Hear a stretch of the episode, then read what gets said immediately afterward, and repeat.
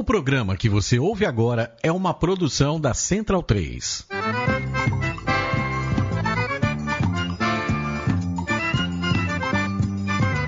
Começa agora com Gil Luiz Mendes, o seu podcast de futebol nordestino.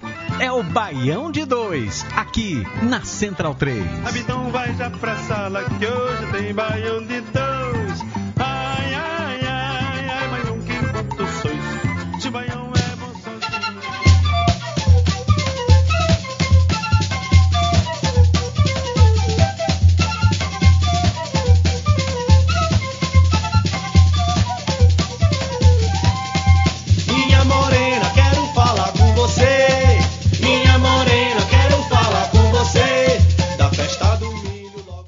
De 2.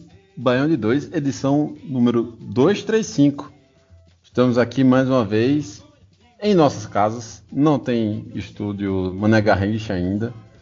Essa voz, como vocês já sabem, é de Zé Pereira.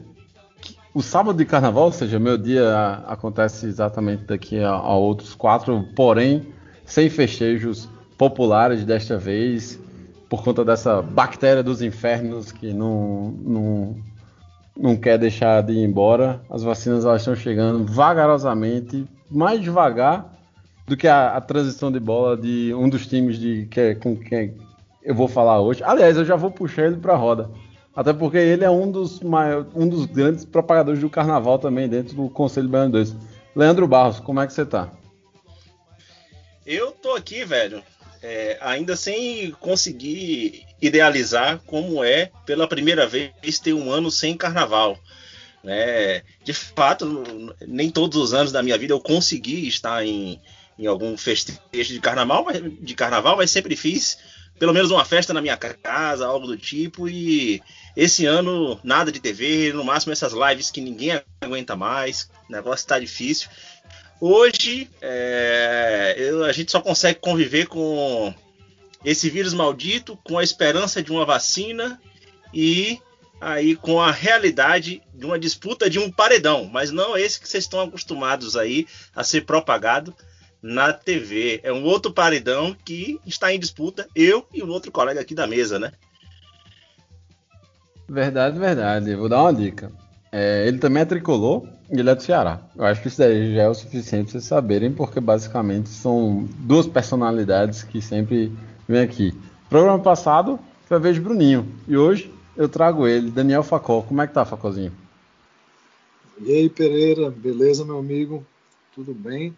Tricolor, aí, coincidentemente, as mesmas lindas cores, né, aí do Léo. Nosso azul, vermelho e branco. Tamo aí na briga, Fortaleza e Bahia. Disputa tá grande, mas eu ainda acho que os dois escapam. Meu palpite, é meu palpite que os dois vão escapar. E os nossos amigos rubro-negros acho que vão se dar pior nesse negócio aí. Mas é isso aí, galera. Lembrando aí de carnaval, que saudosamente, lembrando que ano passado a gente estava, não sei exatamente qual o dia, mas a gente estávamos reunidos lá na casa do Léo, tomando umas e comendo feijoada, foi show. Vamos lá. Foi só na nas terça-feira. lembranças agora. Foi na terça-feira. da- Foi na, na terça-feira de carnaval, fizemos aquela feijoada aqui, ano passado. Ah, E teve um detalhe que depois até fiquei de comentar no Baião, que, porra, velho, é, Facó, ele trouxe um convidado aqui, um inusitado ano passado. É, sempre cuidado quando convidar Facó bêbado pra tua casa, velho. Porque ele chegou aqui e fez, Léo, eu convidei um amigo pra vir pra cá e ele tá a caminho, posso trazer? Eu falei, porra, bicho, Cara, e, o cara já tá vindo, velho. e por coincidência, o cara, esse meu amigo, um grande amigo meu, o Tito, mora em Teresina. Tudo a ver aí com hoje. Pois é, já, você já, já fez a ponte. É, semana passada a gente teve um programa de, de pauta especial, né? Debater a questão dos, dos dígitos torcedores mistos. Hoje a gente vai fazer um, um meio termo. Vamos trazer um pouco do, do que é está acontecendo recentemente, principalmente Série A e o sorteio da Copa Nordeste, que, que é o que está rolando. E também trouxemos dois convidados, um que já é de casa, que é, é o Felipe Soares. Como é que você tá, Felipe? Fala Pereira, fala Léo, fala Pô, Obrigado por ter lá, mas pô, a gente segue, né, cara? Graças a Deus. Agora pra chegar para todo mundo. Saber Carnaval 2022 tá garantido pra gente. Cara, tô animado aí com algumas coisas, tem um projeto chegando, tem também pensando em gatinha do, retorno. Tô animado e, e esperando ela. Felipe, teu áudio tava um pouco ruim para mim, tá?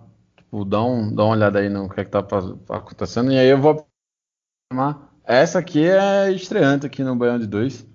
É, ela foi responsável por fazer uma cobertura em relação a um dos grandes destaques do futebol nordestino em 2020, que foi o Alto. Jada Araújo, seja muito bem-vindo ao Baião de 2 e já peço desculpas. Valeu, galera. Muito prazer ter sido convidada para participar desse papo com vocês. Acho melhor a gente falar de, de futebol, não falar de carnaval, porque desperta gatilhos, né? Exatamente, exatamente. Então, é, vamos para a pauta do programa de hoje. Um pouco mais de cima, o Ceará assiste o sofrimento alheio. Copa do Nordeste tem sorteio realizado e um salgueiro com história para contar. A Cajuína derreteu. Vamos falar sobre o futebol no Piauí em 2020. Hora de reforçar. Vejo algumas movimentações no mercado do futebol nordestino. Bem, como vocês sabem, sempre fazendo aqui aquelas lembrancinhas básicas, sigam arroba Baião Podcast, que são todas as nossas redes sociais. Também temos a Rádio Baião de 2 no Spotify, com diversas playlists que nós já fizemos aí ao, ao longo do, do ano passado para cá, principalmente. Financiamento coletivo, apoia.se barra Central 3. Na trilha sonora de hoje, foi uma indicação exatamente do, do pessoal é, que, que nós convidamos hoje. Estamos falando da banda Caju Pinga Fogo, que é uma, uma, uma banda é, lá do, do, do, estado do Piauí. E, cara, tem um som bem bacana. Tava, deu deu para ouvir aqui um pouquinho é, antes de, de dar início ao programa e com certeza assim, assim que terminar, pelo menos amanhã, quando eu for, sei lá, fazer algum exercício físico, vou, vou, vou dar uma, uma ouvida melhor. É, bem, sem mais delongas aqui, vamos para a parte de, das, das efemérides e vamos começar com um dos melhores guitarristas de todos os tempos, inclusive porque ele mesmo disse que foi convidado para tocar no, no Megadeth. O Baiano Pepeu Gomes faz 69 anos. É, dia 7 do 2 também, Dom Helder Câmara faria 112 anos de idade, que foi um bispo católico defensor dos direitos humanos durante a ditadura militar. Completaria também 69 anos Marinho Chagas, ex-lateral esquerdo da seleção do ABC do Náutico.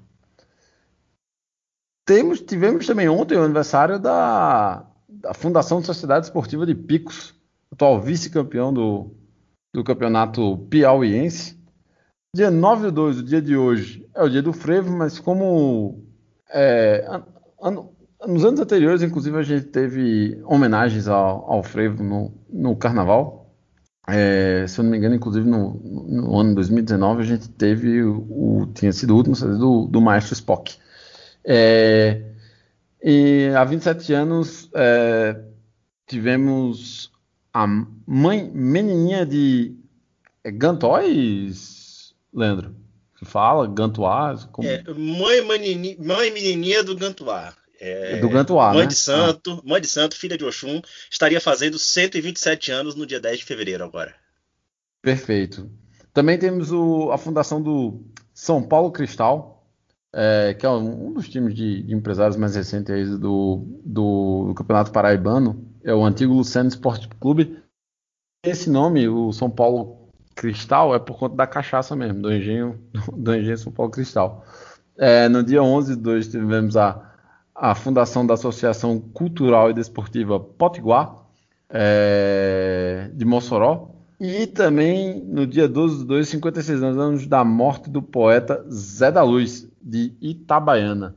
É, bem, vamos, vamos partir logo no sábado a gente teve um, jogo com muitos gols entre Bahia e Goiás e ao mesmo tempo muita raiva, né, Leandro? Cara, muita raiva, você não tem ideia. Eu já tava daquele jeito que você pode imaginar. É, e eu já, eu já havia alertado aqui, né? Que o Bahia, quando jogasse contra o Goiás, ele ia tomar gol de Fernandão. Cara, a lei do ex no Bahia é um negócio, é uma instituição que funciona assim de uma maneira impressionante. É, é corriqueiro a gente ter aquele jogador que saiu meio que pela porta dos fundos ali. E quando ele enfrenta o Bahia, logo na primeira ocasião ou segunda, enfim, na temporada seguinte, ele vai e ele marca contra o Bahia. Isso é quase que um tiro certeiro, é, é, que todo torcedor do Bahia sabe disso. É, o interessante é que toda temporada, né, enfim, ao longo já de muitos anos, é, a gente sempre fica na esperança aí de um novo momento, de um novo gol de Raudinei. Toda temporada a gente tem isso, né? O torcedor do Bahia sabe muito bem a história do gol de Raudinei. Para quem não sabe, foi o, o, cara que fez o gol ali no, já no final da partida, garantiu o título baiano em 94 contra o Vitória. É, então, isso de lá para cá já virou algo bem místico no Bahia. Esse gol no finalzinho a gente chamava de gol do Raudinei. Gol de Haldinei, né? Uma correção aqui, desculpa. Esse negócio de morar em São Paulo é foda. Mas. É tipo, é tipo é... um Cassiano, assim, né? Exatamente, exatamente. E assim, o que é, a gente viu nesse jogo contra o Goiás foi um Haldinei ao contrário, né? De repente, a gente pode estar é, tá diante de uma temporada que os sinais não são realmente tão positivos assim para a gente, né? Sinais esses que nós já vínhamos alertando aqui sobre o Bahia. Né? Uh, a temporada do Bahia, a administração do futebol no Bahia, ela na temporada de 2020, é, com final em 2021, ela foi completamente perdida. Completamente perdida. E os reflexos estão aí. Né? Não adianta você ser um time que tem o maior orçamento da história do Nordeste e usar isso como marketing, se você pega o dinheiro e não faz um bom investimento. Você paga 300 mil de salário a Rossi. Né? É, é, você faz as escolhas do que a gente vê em campo hoje um departamento de futebol que não conseguiu organizar um time para a temporada. E a gente vê o Bahia peinar até o final. Como eu já disse aqui, é, essa partida, a partida não foi boa, apesar de ter tido muitos gols. Não foi um bom jogo, até porque dois times que estão ali brigando por um rebaixamento a tendência é que realmente a gente eh, não, não, tem esperança de uma boa partida de futebol, né? Mas os gols estavam saindo, só que é o nosso sistema defensivo frágil, né? Quantas vezes nós falamos aqui, assim que terminou a Copa do Nordeste, Anderson não é um goleiro para a Série A. Ah, mas tudo bem, tinha ali o, o a nossa o galego, a muralha, é, Douglas, que se machuca muito. E a realidade no banco é um, é um Anderson que a gente tem. E a gente tem visto que acontece em campo. É interessante uma frase que relembraram aí recente de Evaristo de Macedo, que ele sempre falava assim que é, nunca é bom você ter um jogador ruim no elenco, porque um dia você vai precisar dele, né? E tá aí a realidade. Então, o que está acontecendo com o Bahia são as escolhas do departamento de futebol e a falta de um departamento, de um planejamento no trabalho de, de um departamento de futebol que na temporada atual foi inexistente. Inexistente. É, bem, isso daí é o começo da 35 rodada, que foi pro, pro Esquadrão. O Fortaleza vai jogar amanhã contra o Vasco, mas ele vem de um resultado positivo contra o Coritiba, que deu uma energizada maior, aquele, aquele momento de de Boa Esperança. Mas amanhã tem um, um jogo de caráter decisivo no, no Castelão, né, Facó? Cara, com certeza. Mais uma decisão em Fortaleza. O jogo contra o Curitiba era decisivo total também.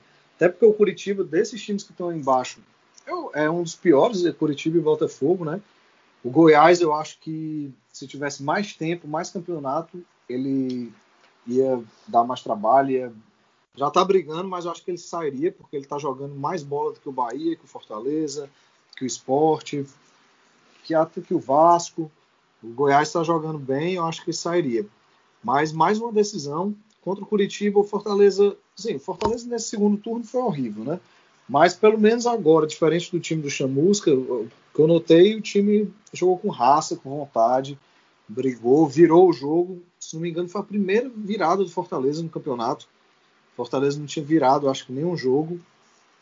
E é para ver como o time não tem, não poder de reação é inexistente. Depois que leva o gol, se acaba. Mas a gente também teve uma sorte daquele gol contra lá, doido do Curitiba.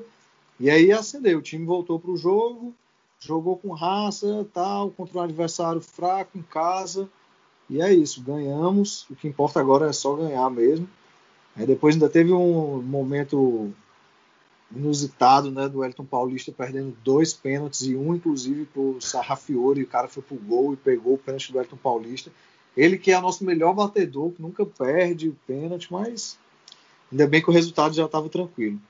E quanto ao Leandro falou aí do Bahia, cara, sábado já estava muito melado na hora do, do empate, mas comemorei demais.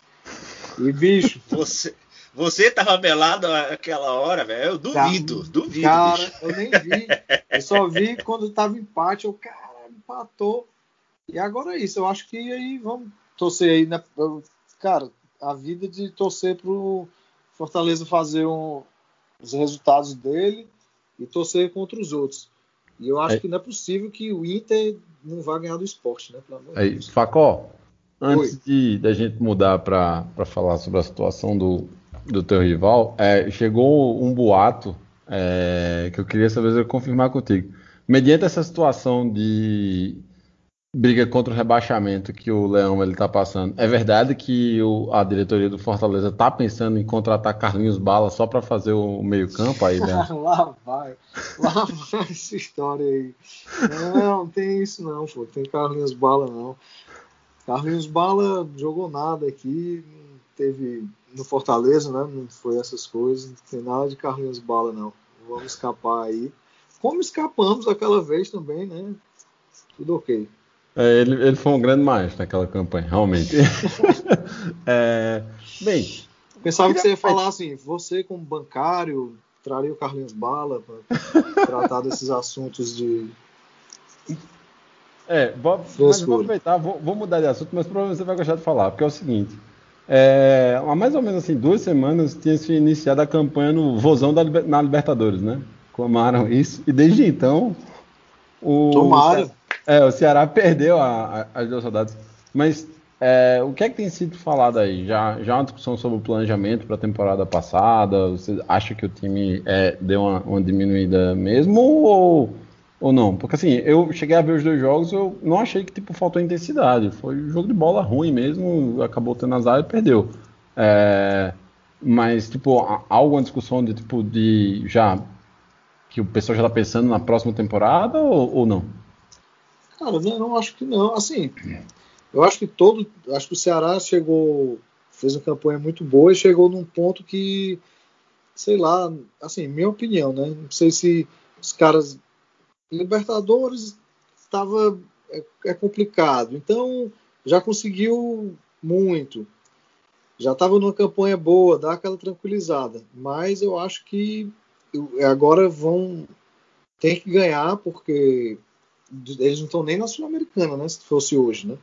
Isso. Para quem tava aí de Libertadores e tal, ganhando tudo. Eles querem fazer ainda, eu acho, um- uma campanha melhor do que o Fortaleza fez ano passado. Querem classificar para a Sul-Americana. E é isso. Eu, mas a campanha deles é muito boa. Eu acho que agora eles vão pegar o São Paulo agora aqui em casa. Em casa não, fora, né? Acho que é fora. É, vão pegar o São Paulo, acho que vai dar trabalho pro São É, Paulo. no, no Morumbi. É. Eu acho que vão dar trabalho, sim. E o time, acho que. eu Não escuto muito falar que parou de jogar, assim, que se acomodou, não. Mas eu acho que é um pouco natural também pela campanha que fizeram, que estavam fazendo, dar uma esfriada. É, e o último time que a gente tem é, nessa, nessa, nesse imbróglio né, dos, dos nordestinos contra o rebaixamento é o Sport, que é exatamente é o time que Facol ele acha que tipo, se for para cair uns três, um dos três é o que tá, tá jogando pior. É, eu vejo a campanha que o Sport está fazendo, ou então o jeito como é, o Jair Ventura está lidando com o elenco, eu considero até um trabalho bem, bem bravo porque a, a situação financeira do esporte é horrenda. Já É. tinha um elenco limitado, e aí, por Eu exemplo, acho- pô, pode falar. Não, eu não, eu acho que o esporte é candidato aí ao rebaixamento também por conta da tabela, cara. A tabela deles é bem mais difícil É que a do. Fortaleza e do Bahia, né? Bem, não, ele já pega, a- pega o Internacional agora, depois o RB Bragantino e por fim o Atlético Mineiro. Pois é, ó, a tabela deles é bem mais difícil. O Fortaleza pega o Vasco e o Bahia ainda. Se confronto direto, né? Se ganhar, se ganhar os dois, não, acho que não precisa nem ganhar os dois para escapar. Eu acho que ganhando um, empatando o outro, é capaz de já. É, é, Já essa, essa questão de, de, de tabela, é, sempre vinham falando assim que o Bahia tinha a tabela mais tranquila, tinha a tabela mais tranquila e tal. É, eu sempre observei com muito cuidado essa tabela do Bahia e sempre fiquei muito preocupado pelo excesso de confrontos diretos que tinha. Então, o, o confronto direto ele é um risco. O Fortaleza agora ele pega o, o Vasco, é, se ele vence, porra, para ele tá ótimo. Assim, é um jogo de seis pontos, três pontos que você faz e que o Vasco não, não faz, entendeu? Agora, o Bahia, nos confrontos diretos contra o Vasco, contra o Goiás e contra o Esporte, o Bahia, em nove pontos disputados, ele conquistou só dois. Nos últimos dois jogos em casa, o Bahia fez um ponto. Tinha dois jogos em casa, seguidos, Fluminense e Goiás. Ele perdeu no Fluminense e empatou com o Goiás. Então, assim, é, a tabela pro Bahia pode até ser tranquila, mais tranquila do que as demais, velho. Mas assim, o Bahia não tá fazendo valer a tranquilidade dessa tabela. Ele tá mostrando assim, ó, velho, eu quero brigar com vocês aí até o fim pra, É, por não. esse rebaixamento aí, O entendeu? Quando a problema não é a fala- tabela, o problema é o Bahia. É, Quando a gente fala exatamente. tranquilo, quando, gente- quando eu falo assim tranquilo, é só porque depende só dele, né? Se resolver, se jogar e Aí, ganhar. aí que tá o problema. Pois é, não. Aí não tem tabela que dê jeito, né? Se tiver... É. Jogar Sim. todo jogo contra o Botafogo, toda, toda rodada contra o Botafogo, é mais difícil. Passando de, de, de pauta aqui, é, na semana passada, na, na quinta-feira, nós tivemos o, o sorteio do, dos grupos da Copa do Nordeste de é, 2021. Tivemos a, a última rodada, né, do o último confronto do, da, da- da fase preliminar entre Santa Cruz e Itabaiana, 2 a 0 para a Cobra Coral, que está passando por um momento de, de eleições agora. É, e aí logo depois tivemos um- uma polêmica. Né? No, o jogo foi na terça-feira. Na quarta-feira é, nós ouvimos que o Salgueiro ele estava desistindo da vaga é, por dificuldades financeiras e por conta disso, por se tratar de um time de, de- de Pernambuco, eles imaginavam que a vaga iria para o outro pernambucano melhor ranqueado, que foi o Náutico. É, isso daí gerou uma, uma confusão gigantesca. Foram apurar para entender o que aconteceu.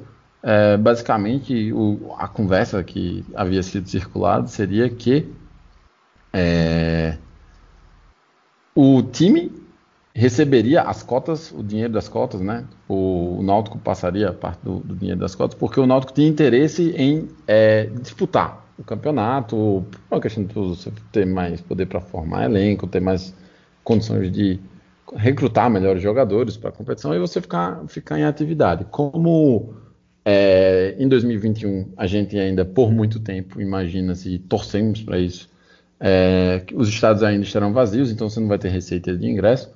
Isso seria um jeito de, de você poder manter o, o Salgueiro em atividade. Porém, no fim das contas, a devolutiva da CBF e da Liga do Nordeste foi que a vaga não era da Federação Pernambucana. A vaga acabaria sendo para o time melhor classificado dentro de- dos que estavam aptos a disputar a Copa do Nordeste, que era o Itabaiana de Sergipe.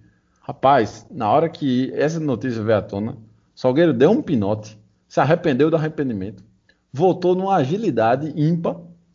E aí, essa semana tivemos a confirmação que o mister deles renovou o contrato.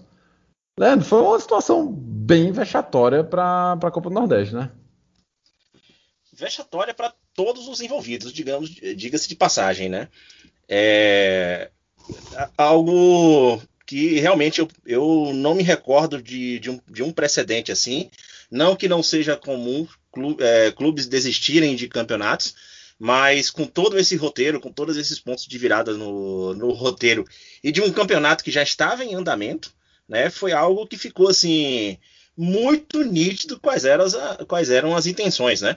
É, às vezes, assim, a gente não tem nada de material para poder fazer algum tipo de insinuação de que o Náutico comprou a vaga e tal, mas é, tentou pelo menos comprar vaga, né? Mas é algo que é, a, a, situação como um todo levanta suspeitas, né? Levanta suspeitas e deixa assim uma uma marca não só para a Copa do Nordeste como para um Salgueiro que era um clube que vinha sendo tão muito bem visto, né?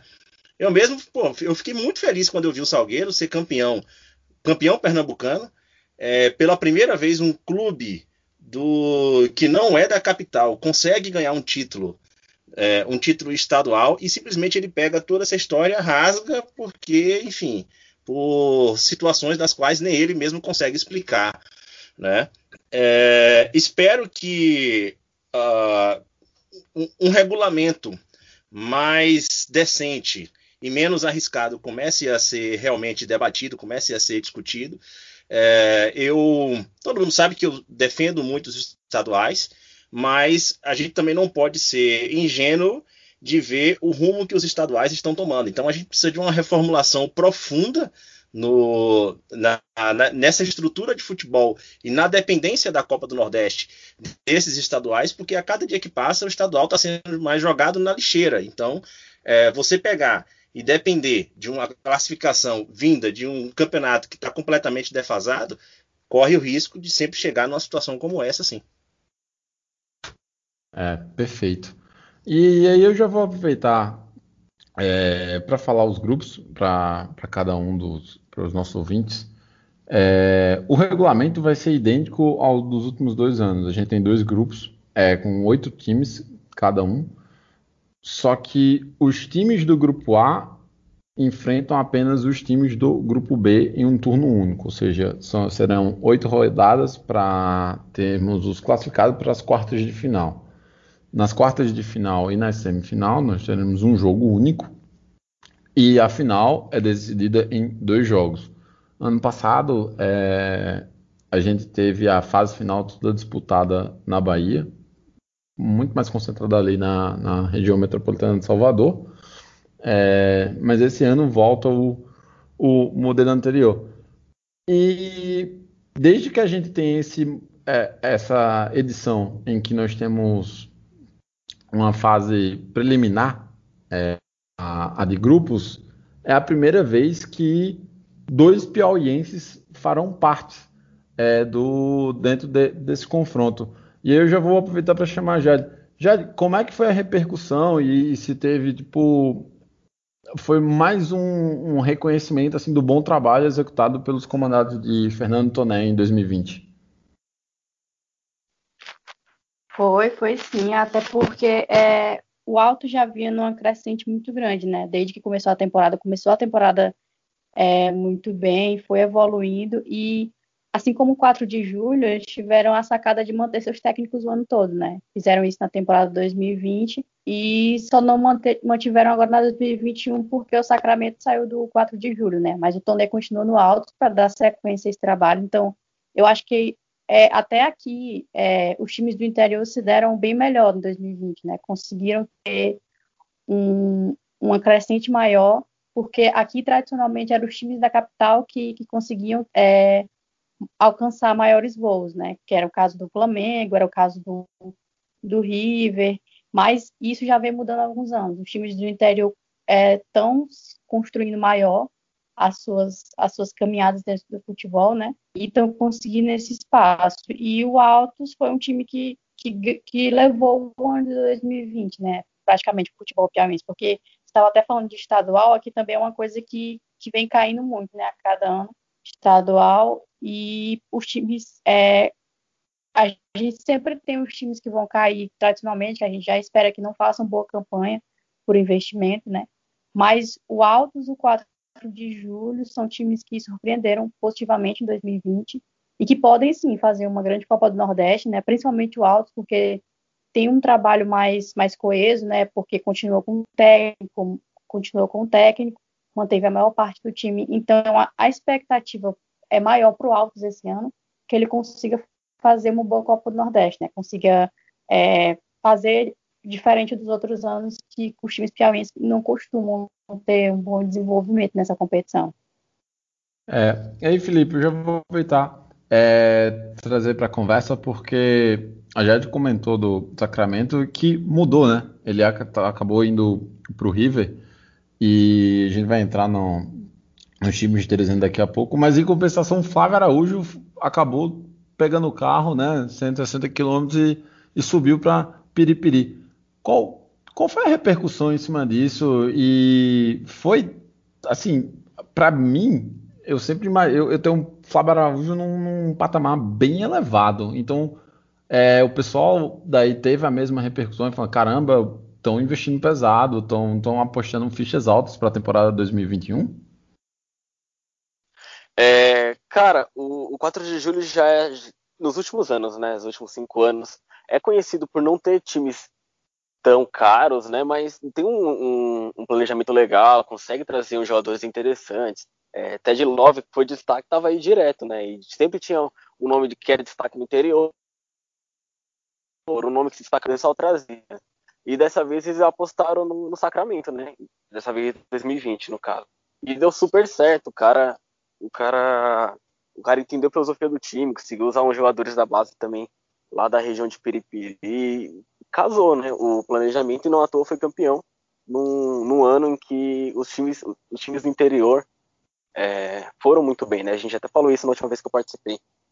Mas a mudança, cara, é, principalmente por Copa do Nordeste, por Copa do Brasil, por disputar a Série C, a ideia era trazer o Flávio Araújo pela experiência e pela identificação. Assim, é, inquestionável a experiência do Flávio Araújo, ele já mandou acho que uns cinco times aqui do Piauí, e ele, ele, como jogador, ele foi campeão pelo 4 de julho. É um cara muito querido na cidade e, e chega para agregar bastante. É, é, claro que a missão vai ser bem difícil agora, né? Por exemplo, o, o Flávio hoje em 2020, mesmo, mesmo sem Copa do Nordeste, ele tinha um investimento considerável no, com o River, né? É, mesmo que ele pegou ali de última hora o clube e tal. Mas agora, agora no 4 de julho, a esperança é que ele possa construir isso aos poucos não se sabe como é que vai ser, tem a questão de prefeitura também, como é que vai ser o investimento, a participação, mas tudo indica que vem, vem ser um time competitivo sim.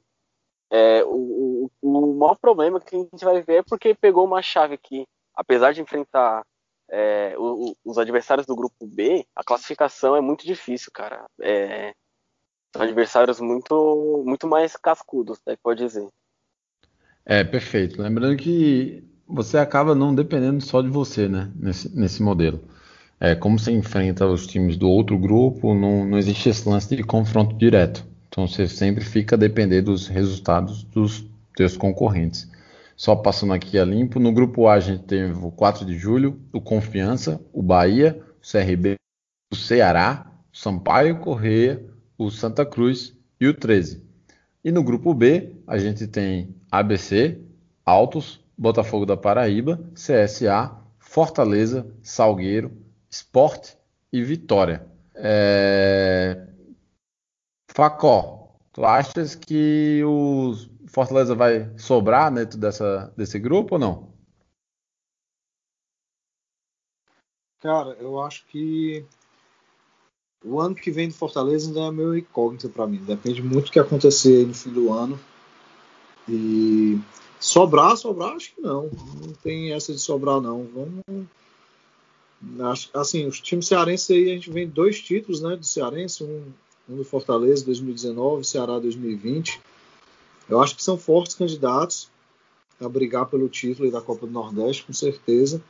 Mas para o Fortaleza em especial, acho que depende muito do que vai acontecer. Se a gente, se a gente cair, eu acredito e torço que não aconteça, mas se cair, conhecendo Fortaleza, é, acompanhando durante todos esses anos. Não sei, aí é, não sei mesmo como é que Fortaleza vai estar tá no 2021, né, na próxima temporada que é esse ano ainda, então. Léo, eu imagino que teu raciocínio seja bem parecido com o de Facó, né? Claro, é muito parecido, porque assim, a, as finanças do Bahia, elas foram projetadas para um ano que não existiu, certo? Então, É, nós temos um time hoje que ele tem um salário que, ah, beleza, passou por uma redução aí, por um acordo com os jogadores e tudo mais. Tem jogador saindo para poder aliviar a folha e, enfim. Mas é, a realidade financeira ela continua sendo incógnita. E é, um time sendo rebaixado, não tendo uma, a, aquela cota ali de, do, do rebaixamento que poderia acontecer, mas enfim, não vai mais acontecer. Então você já recebe um impacto nas finanças aí para uma previsão de uma série B que vai continuar sem pagar bem, né? E para além disso, você tem uma folha salarial que, enfim, ela vai precisar ser completamente repensada. Foi o que eu disse no início. Bora lembrar o que foi dito no início do ano pelo marketing do Bahia, pelo marketing da diretoria, né? Temos o maior orçamento da história do Nordeste e tal. Enfim, é uma projeção que, óbvio, que a gente entende os percalços que aconteceram no meio do caminho, a pandemia afetou todo o futebol, não só brasileiro, como mundial, mas é essa a realidade. Então, não dá para fazer nenhum tipo de previsão. É, eu, eu ainda consigo ver a Copa do Nordeste do ano que vem como uma incógnita. Né? Eu acho o time que está tá, assim, tá virando o ano em condições melhores é o Ceará, mas ainda assim também é, não dá para a gente projetar muita coisa aqui. Né? Perfeito. É, agora voltando mais uma vez para discutir mais sobre o 2020 do, do futebol piauiense. É, Jade, você mencionou um pouco sobre a questão de organização e de como o elenco que o Toné é, foi bem montado. É, eles já, tá, já estão trabalhando nas renovações é, para 2021 mas foi um pouco antagônico em relação aos anos anteriores, né? O Altos ele estava ele era tava sendo meio conhecido assim, eu tomando um pelo menos é, cara de sempre investir em treinadores é, carimbados, né? Passou por aí Leandro Campos, Francisco Diá, até o próprio Valdemar, aquele mesmo, Valdemar Lemos, chegou a, a treinar no, no Jacaré. É, isso daí acabou sendo uma coisa assim, tipo, vamos mudar um pouco de, de política de contratação ou foi assim, não, o orçamento diminuiu consideravelmente e isso é o que vai dar mesmo? Eu acho que foi a junção das duas coisas, né? O Tonê já é um técnico que, que tem uma repercussão aqui dentro do estado por já ter dirigido todos os times, né? Como Parnaíba, e ele, ele tinha essa, esse, esse caminho aqui dentro do futebol piauiense. Era um cara que já era conhecido e que chegou é, em 2020 com uma bagagem muito maior né, do que ele trazia anteriormente, ele começou a fazer mais cursos e tal, e ele trouxe em 2020 uma coisa totalmente diferente para o futebol piauiense, né? Foi criar é, um, um, modelo que, que batesse de frente com outros times de fora do estado, né? Não era um, não era um time que, que competia só para disputar estadual, era um time que, que tanto é que surpreendeu na Série D, né? Surpreendeu tanto a gente que estava aqui quanto quem estava fora assistindo, porque é um time que, que tinha um, um, um elenco muito competitivo, né? Tem Betinho, tem Thiaguinho, tem jogadores que têm uma identificação com o futebol daqui, né? Que é o caso do Thiaguinho, é o caso do, do, do Netinho, né? São jogadores que já têm rodagem pelo alto, que todo ano estão batendo lá o ponto no, Manuel no também, né? clube, né? e que exatamente Manuel, que é maior artilheiro do clube, né, que tem essa identificação também. Então, eles conseguiram unir é, jogadores que têm qualidade técnica, né, que são competitivos, que têm uma identificação, junto com o Tonê, que também trouxe essa identificação, né, ele, quando ele veio para cá, ele falou muito que já tem esse, esse carinho pelo futebol piauiense, então ele conhece como é que funciona aqui, tanto culturalmente, que é uma coisa que mudou, mas mudou muito pouco ao longo dos anos, né, e ele, ele ele conseguiu é, unir tudo isso. Fora isso, o Altos também é, investiu mais no, local, né? Os jogadores ficaram alojados depois da, da pandemia, né, no CT do Piauí, que é um dos clubes de, da, da capital que não anda bem há muito tempo e aí é, acabou cedendo o CT deles, né, para o Altos se alojar. Foi uma coisa muito boa também, porque deixou os jogadores mais unidos, né? Eles estavam todos concentrados em um só local, é, tinha uma, um, um, olhar maior do Tonê, né? Vigiando esses meninos, é, cuidando, conversando. Então, é, houve também esse trabalhamento muito maior do elenco, né? E que, que culminou num, num, estilo de jogo do Tonê, né, que ele levou a campo, que foi um time muito competitivo, era muito bom para o estádio assistir o Alto. Foi muito bom né, nesse 2020, 2021, porque você via que era um time que, que tinha mesmo essa, essa gana por ganhar jogos, né, por fazer a diferença é, dentro do, não só dentro do estado, mas fora também. Perfeito. É, e Felipe, a gente pode falar que o, o, River, ele meio que tipo acabou vivendo uma, como é uma, mais ou menos uma espécie de propaganda enganosa, né? Porque ele meio que começou ali bem na Copa do Nordeste, teve até uma goleada contra o, o CSA. Aí logo depois eliminou o Bahia na primeira fase da Copa do Brasil, ativou o modo empolgou, no estadual não engrenou de jeito nenhum. Para a Série D trouxe o, o Flávio Araújo também, que é um rei do acesso, inclusive foi o responsável por subir o, o River é, da, C, da D para C a última vez, mas em nenhum momento o time foi convincente, né? Cara, é, é ano de eleição, é ano que, que o clube que o clube disputa a Copa do Nordeste depois de um tempinho sem disputar, então juntou um monte de coisa ali nesse ano, juntou a pandemia, é, foi um ano para se esquecer do River. É, o episódio do o episódio do, do CSA foi meio uma confusão porque o clube não jogava bem, né? Ele começa a, o Piauiense perdendo pro Picos lá lá no vídeo Nunes lá em Picos, aí joga vai enfrentar o Náutico na Copa do Nordeste na primeira rodada. Machuca Eduardo, que era o principal jogador na época. E aí o clube começa a ficar meio estranho. Na época o técnico era era Márcio Fernandes e ele não se encontra direito, não se encontra, não se encontra no jogo que antecede a Copa do Brasil, quem dirige é o auxiliar, o auxiliar vence o Bahia. Aí gera toda a instabilidade com o Roger, ativa o modo empolgou. O River joga no, no final de semana contra o CSA, ganha do CSA naquela, naquele jogo que o CSA estava totalmente apagado. É, foi a estreia de Rodrigo Pimpão, alguma coisa assim. Eu sei que o CSA estava achando que ia ser um jogo tranquilo, tomou a goleada, foi 3 a 1 se eu não me engano. Mas o 4x0. 4x0 ou 4x1? É, foi, foi um placar elástico, cara. Foi um dos maiores placares que o River fez na temporada. Mas não se encontrava, porque não tinha é, plano de jogo é, definido. E aí chegou, chegou o Flávio Araújo. Antes do, do Flávio Araújo, o treinador foi, foi o Vilar, né? Marcelo Vilar. O Vilar Isso. tentou proteger elenco, tentou de mil maneiras não não trazer a pressão de que o clube não jogava bem para dentro de campo, mas chegou uma hora que estava insustentável.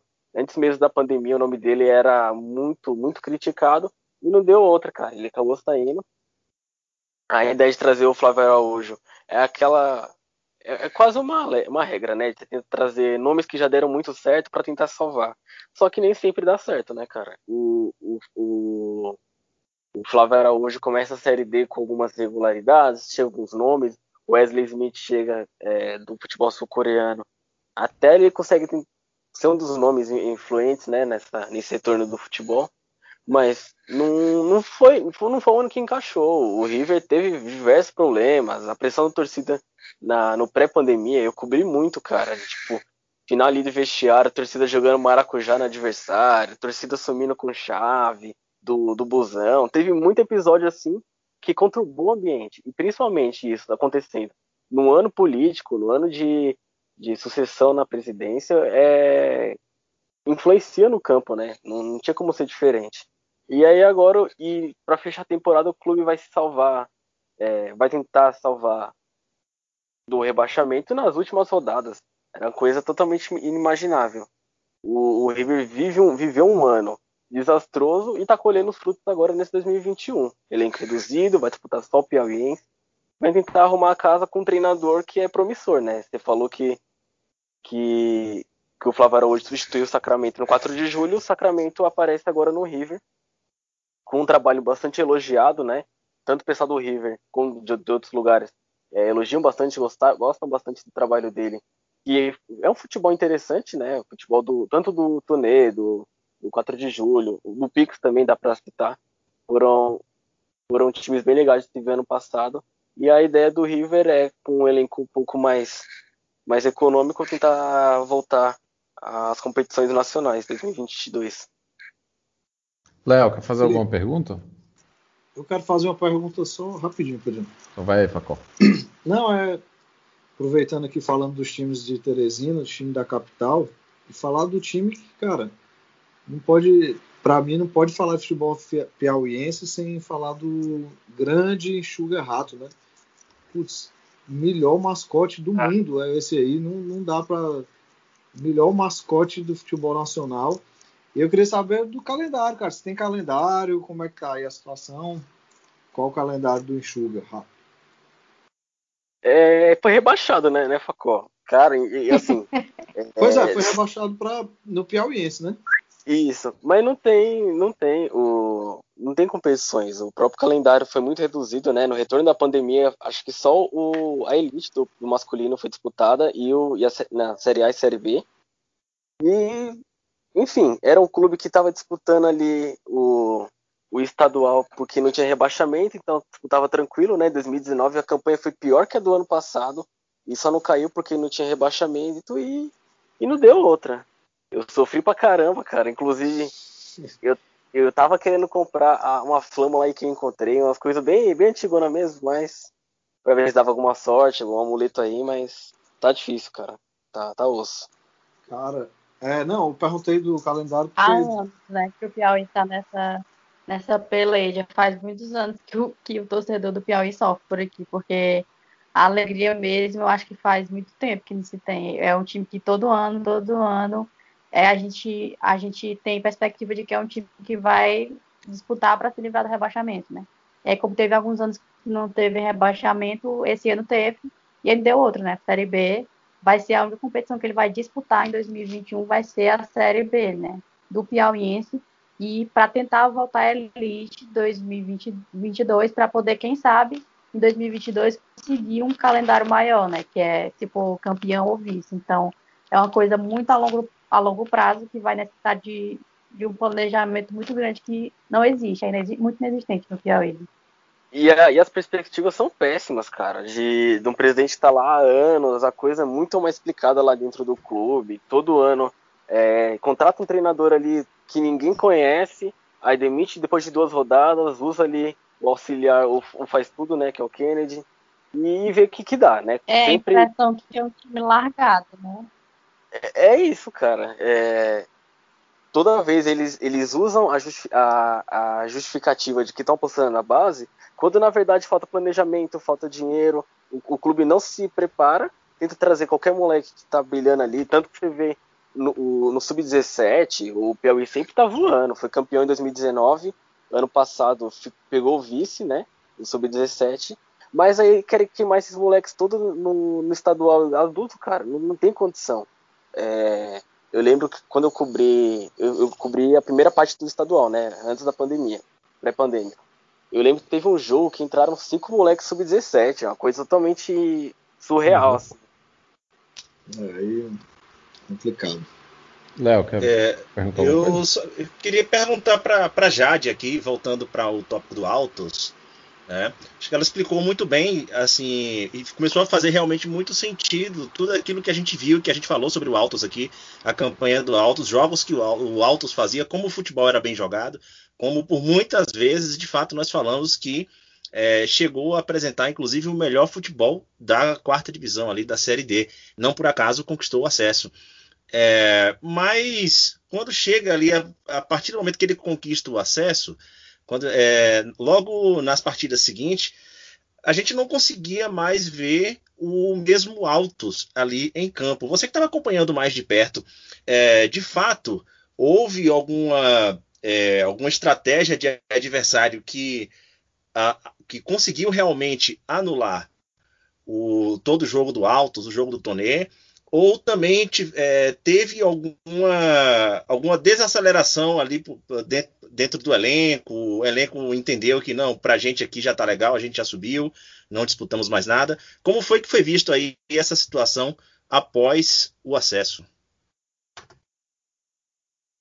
É assim, o Altos é, mostrou um elenco muito competitivo desde o começo, né? Então, não foi diferente quando eles, eles botaram a meta de conquistar esse acesso, né? Que era uma coisa inédita.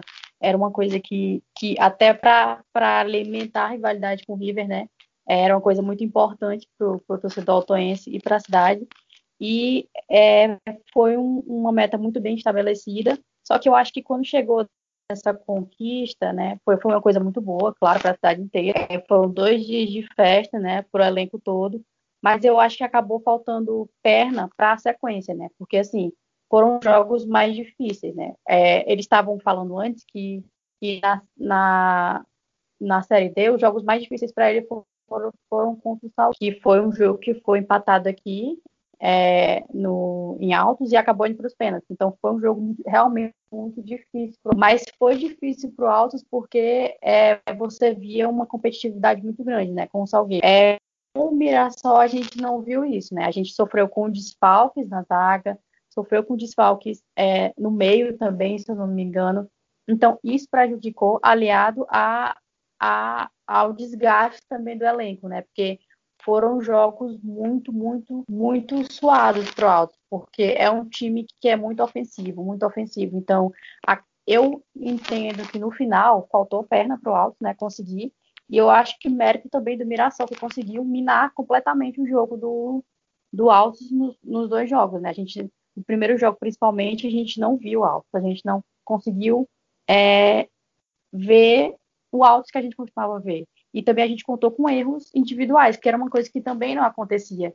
Então, o time parecia ter entrado em campo de uma forma totalmente diferente, né? parecia ter entrado meio desligado, parecia que estava com desgaste, sofria com desfalques e encontrou o Mirassol muito ligado que que estava num ritmo muito bom, né? Tanto é que foi campeão. Então, é, eu, eu, acho que para o Altos foi, um, foi um, um, um, combo de coisas, assim, não foi uma coisa específica, porque é um, era um time que, que tinha essa mentalidade também de conseguir o título, porque era uma coisa que vinha depois, né?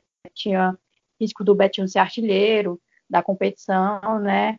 Porque ele estava a três gols na época da, das semifinais, então era uma possibilidade para ele também. Mas eu acho que um conjunto de coisas não favoreceu o Altos como vinha favorecendo é, antes, quando ele conseguiu a conquista do acesso, né? E aí acabou culminando na, nessa, nessa eliminação para o Mirassol, mas eu acho que foi um trabalho muito importante, muito forte, que de certa forma vai ser possível ver de novo esse ano, né? Que é uma coisa muito boa. E só completando, Jade. Rapidinho, Pereira. Pode falar. Pode falar. É, cara, esse desgaste você coloca muito pelo, pelo calendário, assim. Eu lembro que até o Léo comentou aí em umas edições anteriores do, do Baião que que o Alto disputava o estadual, né? A loucura para poder. O estadual começou bem depois. Ele retornou em, em outubro ou novembro, né? Depois da. Foi novembro. Por conta da pandemia. Foi novembro, novembro. novembro. E aí disputou até o final. O clube disputou até a última rodada. O, a classificação para a final, né? Só os dois iam para a fase final. E o Alto disputou contra o 4 de julho, que era justamente o clube que viria a ser campeão. Além disso, teve jogos contra o Globo na pré-copa do Nordeste. E então assim, isso tudo paralelo à, à Série D, o clube indo jogar lá em Itajaí contra o Marcílio, indo jogar em Salgueiro, e aí vindo para cá para poder disputar o Piauiense, tendo que jogar bem. E o Altos tem, nos últimos anos, o Altos conquistou uma. Ele estava sempre presente no, nas finais, né? Então foi, uma coisa que, que apesar do, do, bom futebol do Pix do 4 de julho, esperava-se que o Altos é, chegasse lá. Só que nesse retorno da pandemia o time deu uma caída, até pela questão física, né? Você não consegue aguentar é, essa rotina de jogos, jogando é, a intensidade que é o jogo do Tonê, o time do Tonê, se você parar para ver não, nos jogos de volta do, da Série D, contra o, contra o Salgueiro, contra o, o Mirassol, contra o Mirassol nem se fala, e principalmente contra o Marcílio, é um time que cansa muito no segundo tempo, porque não, tá, não aguenta mesmo a, a parte física. É um time que, que, sentiu isso. E não por falta de preparo, é pela rotina exaustante mesmo. Tá. Eu vou pedir só uma última palavra aí já para a gente encerrar. É, em relação à situação do, do Flamengo, né? O Flamengo do, do Piauí, ele continua tipo, brigando por sobrevivência, mas esse ano, especialmente, eu vou acabar torcendo por ele, porque o que eles anunciaram foi o atacante Fábio Júnior. Cara, o, o Flamengo, ele até. Assim, o Flamengo é mais ou menos a onda ali do Piauí, né? Do Enxuga de é um clube que monta ali meio estranho o elenco, o planejamento que às vezes não parece ter planejamento, mas no ano passado até que surpreendeu, sabe? Venceu o Altos no, no venceu o Altos no primeiro turno e no retorno deu um trabalho ainda, e se eu não me engano ficou em quinto lugar, então assim, o, o clube ainda conseguiu fazer alguma coisa a mais do que não fazia no, nos últimos anos. O Flamengo chegou a ser lanterna no, numas últimas edições aí do, do Piauiense quando não, não tinha rebaixamento, né? 2018, talvez. E, enfim, a ver como, como vai ser esse, esse time. Já saiu o novo treinador, né, Jade? Eu não, não cheguei a acompanhar.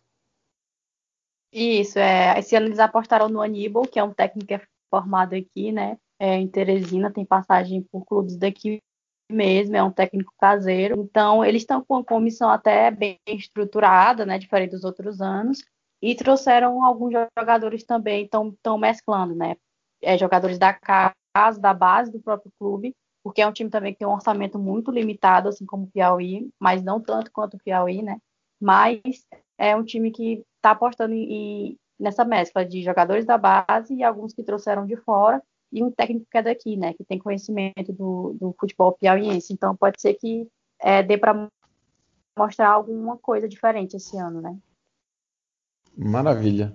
É, pessoal, muito obrigado aí por essa aula de futebol piauiense aí pra gente hoje. Fazia tempo que nós clamávamos para dar mais espaço é, para vocês, até porque tipo, quando a gente vai procurar fazer a, a pauta, é, a quantidade de veículos de comunicação é, sobre o futebol local no Piauí é muito difícil. Então, ver gente, feito vocês interessados que traz informação de qualidade para a gente é muito gratificante e esse é um dos motivos pelo quais nós fazemos questão que o, o Baião de Dois existe. É, vou passar para aqui para os finalmente. Facol, é sempre um prazer falar contigo. É, infelizmente eu não, não estou bebendo com você, até porque se eu estou bebendo com você, significa que eu estaria bebendo pela terceira vez, enquanto você só estaria sorrindo pro meu lado. Fala, Pereira. A gente estaria naquele ensaio ali de saideira, não, mais uma, mais uma. Tradicional saideira. Cara, um prazerzão, saudade de todos vocês. Foi massa mais uma vez, como sempre. Um abraço, Léo, Felipe, Jade. Um abraço para todo mundo. E vamos lá, Felipe, sempre na torcida pelo Enxuga Rato aí, viu? Léo, abração, hein? E liga o secador. Rapaz, aqui em casa é difícil ligar. É, é, difícil ele ficar desligado, velho. Eu, eu, sou, eu sou um secador nato. Né? Eu sou um torcedor e sou um secador nato. Daquele assumido que eu passo o recibo mesmo. Todo mundo sabe, enfim. É, eu, qualquer um passou, passou na frente do Bahia, bicho. É, tentou ali alguma coisa. Eu ligo o secador mesmo e assumo. Não tem essa não. De, não, é, enfim. Comigo não tem essa não. Mas, cara, prazer imenso, velho, fazer parte aqui de uma mesa da gente tá, tá discutindo o futebol piauiense e não essa ideia de que, meu Deus, que exótico e tal. É assim, a gente sempre traz aqui, mas é, eu fico feliz de, de participar com a galera que realmente vivencia a realidade aí de, de, de perto, que acompanha, que leva informação de qualidade, como o Pereira falou. Tá? É, a gente já estava devendo realmente aqui com essa campanha fantástica que o Altos fez esse ano e com todos os percalços também que o próprio futebol piauiense atravessou. É, é interessante muito para a gente aqui, a gente trazer esse debate aqui para todos os ouvintes. Então, obrigado a participação de todo mundo aí. No mais, é, ah, só uma nota aqui, é, antes que eu esqueça. A gente sempre fala sobre as questões de clube, de clube empresa, as realidades, os riscos que se tem, especialmente para locais pequenos que acabam dependendo de aportes financeiros de um único empresário em um clube, né? É, no ano passado, muita gente falou aí, virou é, modinha na internet, é, piadas, a gente, a gente falar do Doce Mel como um time simpático e tudo mais. É, como eu já trouxe aqui no episódio, a gente já fez também um encangado lá no, no Twitter do Baião. O Doce Mel ele é uma empresa de polpa de frutas que resolveu também fazer é, um clube de futebol. O dono do Doce Mel ele foi candidato a prefeito da cidade de Piauí. Ele não venceu as eleições e é, é, o resultado ele retirou o time da cidade e utilizou diversas outras justificativas. Tem lá o vídeo na página do Doce Mel falando de investimentos e tudo mais. A realidade é que ele levou para uma cidade próxima ali, que é de Cruz das Almas, e assinou um contrato de quatro anos com a cidade. Curiosamente, os quatro anos da gestão atual. Né? Enfim, ele jura de pé junto que não tem nada a ver ali com a, real, a, situação política dele. Foi uma falta de investimento da prefeitura local e tal. Mas, enfim, fica aí a situação, porque o, o, o futebol das cidades menores acaba dependendo disso, e por mais que a cidade abrace, acaba vivenciando essa realidade. No mais, muito obrigado aí pela, pela, pelo, pelo convite, pela participação de todo mundo. E até a semana que vem, se Lumena deixar. É, essa pauta daí não, eu não domino. Jade, muito obrigado por ter aceitado o convite. Foi uma aula que você nos deu aqui, você e o Felipe. Assim, então, agradeço mais uma vez a participação. Foi enriquecedora demais nesse debate sobre futebol piauiense aqui no Banho de Dois. É, é, eu que agradeço demais pelo convite por ter participado, né? Gostei demais de ter conversado com vocês e, e é, debatido sobre o futebol piauiense e o futebol do Nordeste. E a Lumena vai deixar assim, a gente vai conseguir. E o Nordeste vai conseguir também vencer amanhã e fazer a alegria de vocês. ok. Felipe, você é de casa, muito obrigado mais uma vez. Espero que você esteja escalado para para as próximas pautas, porque significa que a gente vai ter Piauí no Baiano 2 mais uma vez. Vai ter Piauí e vai ter Enxuga Rato, Pereira. Valeu mais uma vez pela, pela convocação. Cara, é... não tenho o que falar, assim. A, Jade é inspiração pelo texto, pela cobertura, por ser uma pessoa que se dedica tanto. E eu tô aí também, né? Agora buscando também um projeto mais pessoal para continuar falando de.